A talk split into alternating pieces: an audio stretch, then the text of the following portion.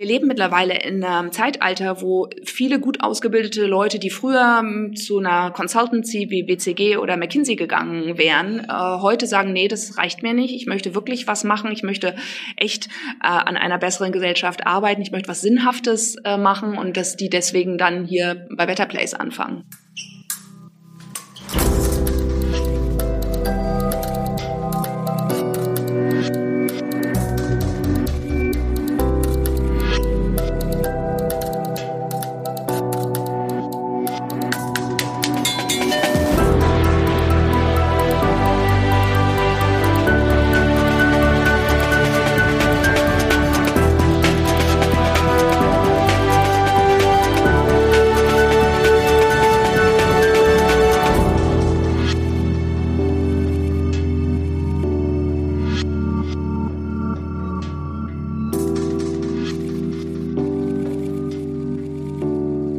Hallo und herzlich willkommen zur fünften Episode des Durchfechters.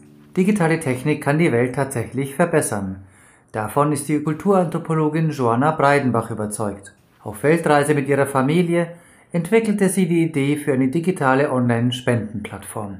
Heute ist Better Place Deutschlands größte internationale Crowdfunding-Adresse für soziale Projekte.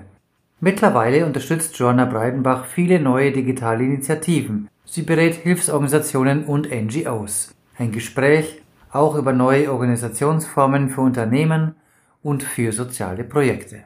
Mein Name ist Timo Dien und ich wünsche euch jetzt viel Spaß mit Joanna Breidenbach.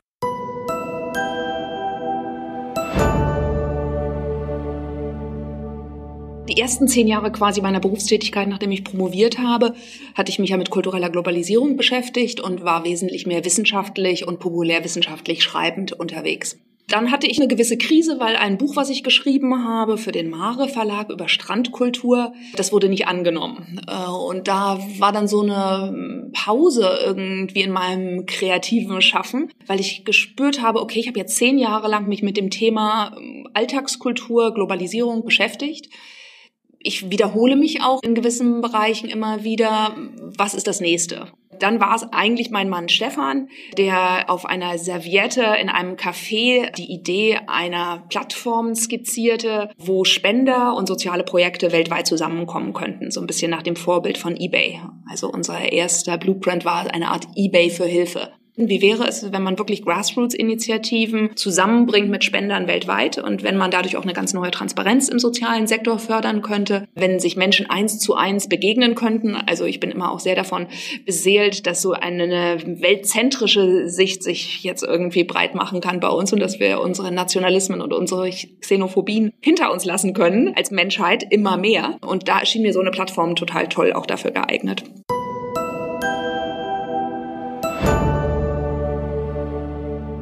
Wir haben für fünf Monate eine Weltreise gemacht, wo wir viele soziale Projekte besucht haben, weil es uns klar war, wir wollen nicht so als, sagen wir mal, blöde Touristen durch die Welt reisen, sondern wir wollten eher Insider-Einblicke auch in die Gesellschaften haben.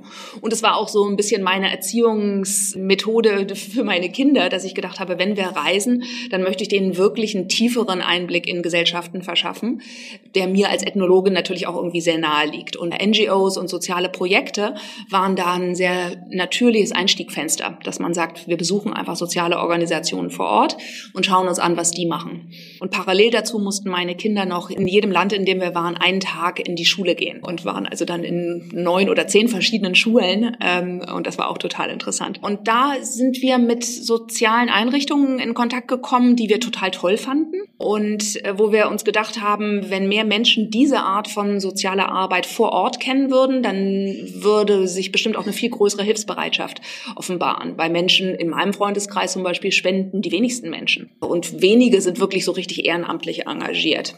Und das hängt natürlich auch damit zusammen, dass viele Menschen ein Misstrauen gegenüber großen spendensammelnden Organisationen haben. Und das ist auch eine Haltung, die ich durchaus teilen konnte, weil ich als Ethnologin auch gesehen habe, dass häufig Grassroots-Ansätze wenn Menschen wirklich in ihren Gesellschaften etwas verändern wollen, wesentlich effektiver sind, als wenn große internationale Organisationen da reingehen äh, und dann so helikoptermäßig irgendwie meinen Probleme ähm, löschen zu können. Better Place, äh, die Grundidee ist einfach eine Spendenplattform, eine Online-Spendenplattform, wo Grassroots-Projekte, hauptsächlich kleinere und mittlere soziale Initiativen, aber auch große Fundraising-Marken sich darstellen können und sehr punktgenau sagen können, was sie zur Realisierung ihrer Arbeit brauchen und dann darüber mit Spendern kommunizieren und eben Spendengelder auch wirklich eintreiben können. Und mittlerweile ist Better Place die größte Spendenplattform in Deutschland.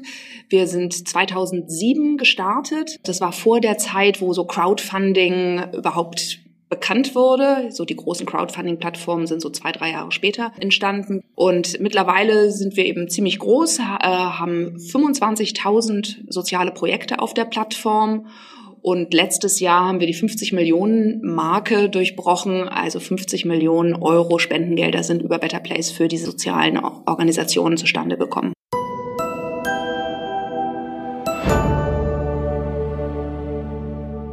Für mich war sehr prägend, dass ich viele Zeiten hatte, gerade so in meiner Jugend und auch so im frühen Erwachsenenalter, wo ich gerade überhaupt nicht wusste, was ich machen sollte und wo ich gerade wirklich auch in tiefe Krisen äh, reingekommen bin. Ich hatte viele Jahre eine große Hypochondrie, habe immer gedacht, ich werde bald sterben, wo ich das Gefühl hatte, ich weiß gar nicht, wie viel Zeit ich überhaupt zum Leben habe. Also es gab für diese Hypochondrie gar keinen Anlass. Aber dadurch ist bei mir so die Dringlichkeit des Lebens und wie wichtig es ist, was Gutes in seinem Leben zu machen, äh, weil man nicht unendlich viel Zeit hat.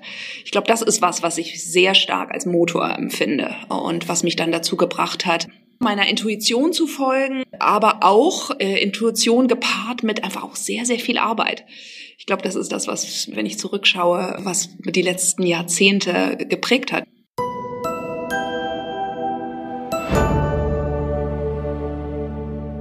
Dass digitale Medien auch wirklich eine wichtige Rolle im sozialen Sektor spielen würden.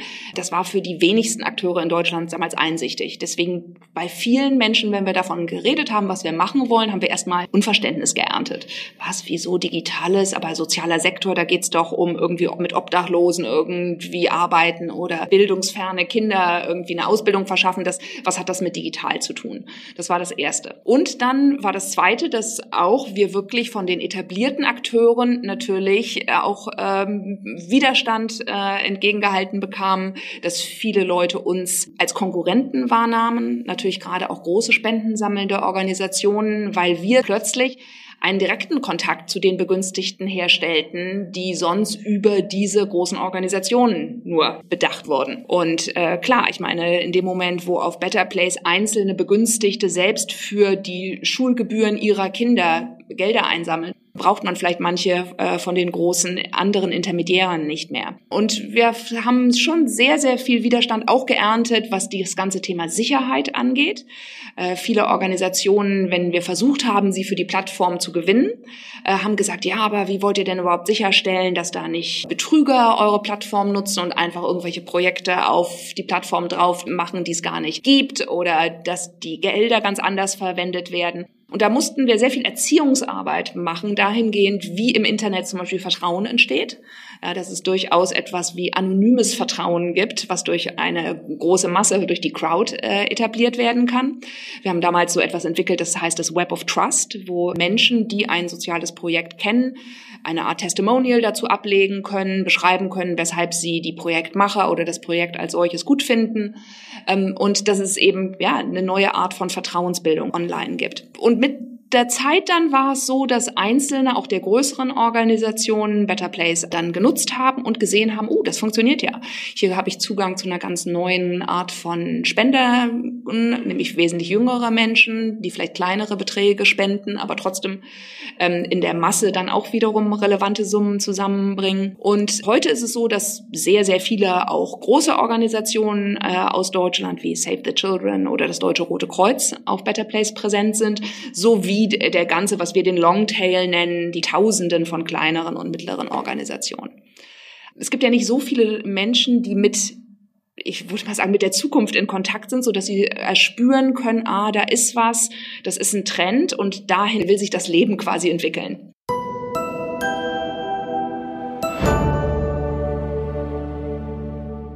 Wir haben viele Leute, die aus Berliner Start-ups zu uns gewechselt sind, weil sie gesagt haben, sie schätzen die Sinnhaftigkeit, sie schätzen die gute Arbeitsatmosphäre, die Offenheit, die kritische Auseinandersetzung auch mit unserem Thema. Ich glaube, das ist was, was wichtig für uns ist, weil es herrscht so ein bestimmter Weltverbesserungsethos. Den gibt es bei uns auch, aber ich glaube, der ist noch gepaarter mit einem kritischeren Blick auch auf die vielen Defizite, auf das, was alles auch nicht funktioniert.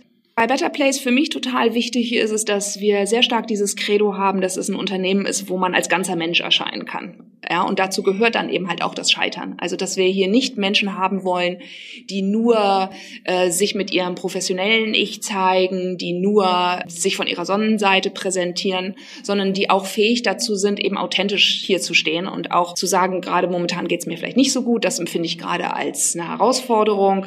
Hier habe ich einen Konflikt mit entweder dem Unternehmen an sich oder mit einem Mitarbeiter. Also, dass man diese ganzen Themen offen angeht, das ist für mich, das, jeden Tag muss das wieder neu abrupt werden, ja, weil wir alle tendieren im sozialen Sektor sehr stark dazu, uns in doch einem etwas kuscheligen Konsens wiederzufinden. Und das ist für mich eine totale Herausforderung, dass wir hier so eine lebendige Kultur haben, die auch Widersprüche aushält und wo eine große Vielfalt einfach an einem Tisch zusammenkommt und wo wir die Stärken von Vielfalt zu schätzen wissen. Und das ist häufig sehr viel einfacher äh, gesagt als getan, weil dann im täglichen Machen kann es doch sehr irritierend sein, wenn andere Menschen andere Vorstellungen, andere Werte, andere Herangehensweisen haben. Wir sind ja auch im Better Place Lab den Weg der Selbstorganisation gegangen. Und wenn du dann mit deinen Kollegen deine Gehälter aushandelst, dann musst du auf eine Art und Weise als ganzer Mensch präsent sein. Das ist schon eine Herausforderung.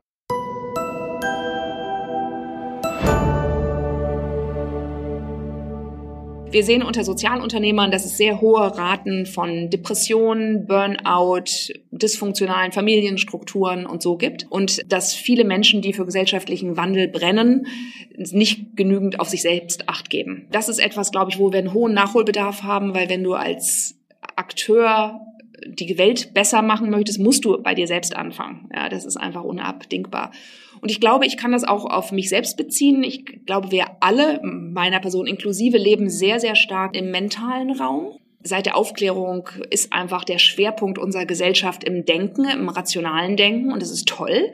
Aber das Denken ist viel, viel schneller als unsere Gefühlswelt und als unsere physische Welt. Und ich sehe eine Art Nachholbedarf in unserer Gesellschaft überall, genauso in der Wirtschaft wie im sozialen, wie in der politischen Landschaft, dass wir viel mehr wiederum auch unseren Körper und unsere Seele und Emotionen mitnehmen und uns mehr verankern da drin. Ja, also wirklich dieses Embodiment viel stärker auch leben. Äh, als Gegenbewegung hin zu unserer immer schneller werdenden mentalen Welt. Und das Wellbeing-Projekt, ähm, in dem ich bin, versucht genau das zu machen, indem es Sozialunternehmern durch eine Art von innerer Reise führt, wo sie sehr, sehr starke innere Erfahrungen machen, sich selbst wirklich nochmal auf eine neue Art und Weise kennenlernen. Wir haben dafür für diese innere Dimension, für unsere Subjektivität, für unser Bewusstsein, für unsere Psychologie haben wir eigentlich weder die Sprache, noch ist das irgendwie gesellschaftsfähig, weil das gleich immer so nach Voodoo oder Esoterik klingt. Es ist wirklich relativ schwer, da konzeptionell was Gutes zu machen, was dann nicht gleich irgendwie misstrauisch beäugt wird von vielen Menschen. Das finde ich eine sehr spannende Herausforderung, eher zu gucken, wie können wir, welche Techniken, äh, Werkzeuge, welche Ansätze gibt es, um uns ein besseres Verständnis von uns selbst und von den inneren Abläufen, die stattfinden, zu geben und dann aus dieser neuen Anbindung an uns selbst wiederum viel effektiver auch gesellschaftlich im Äußeren wirksam werden zu können.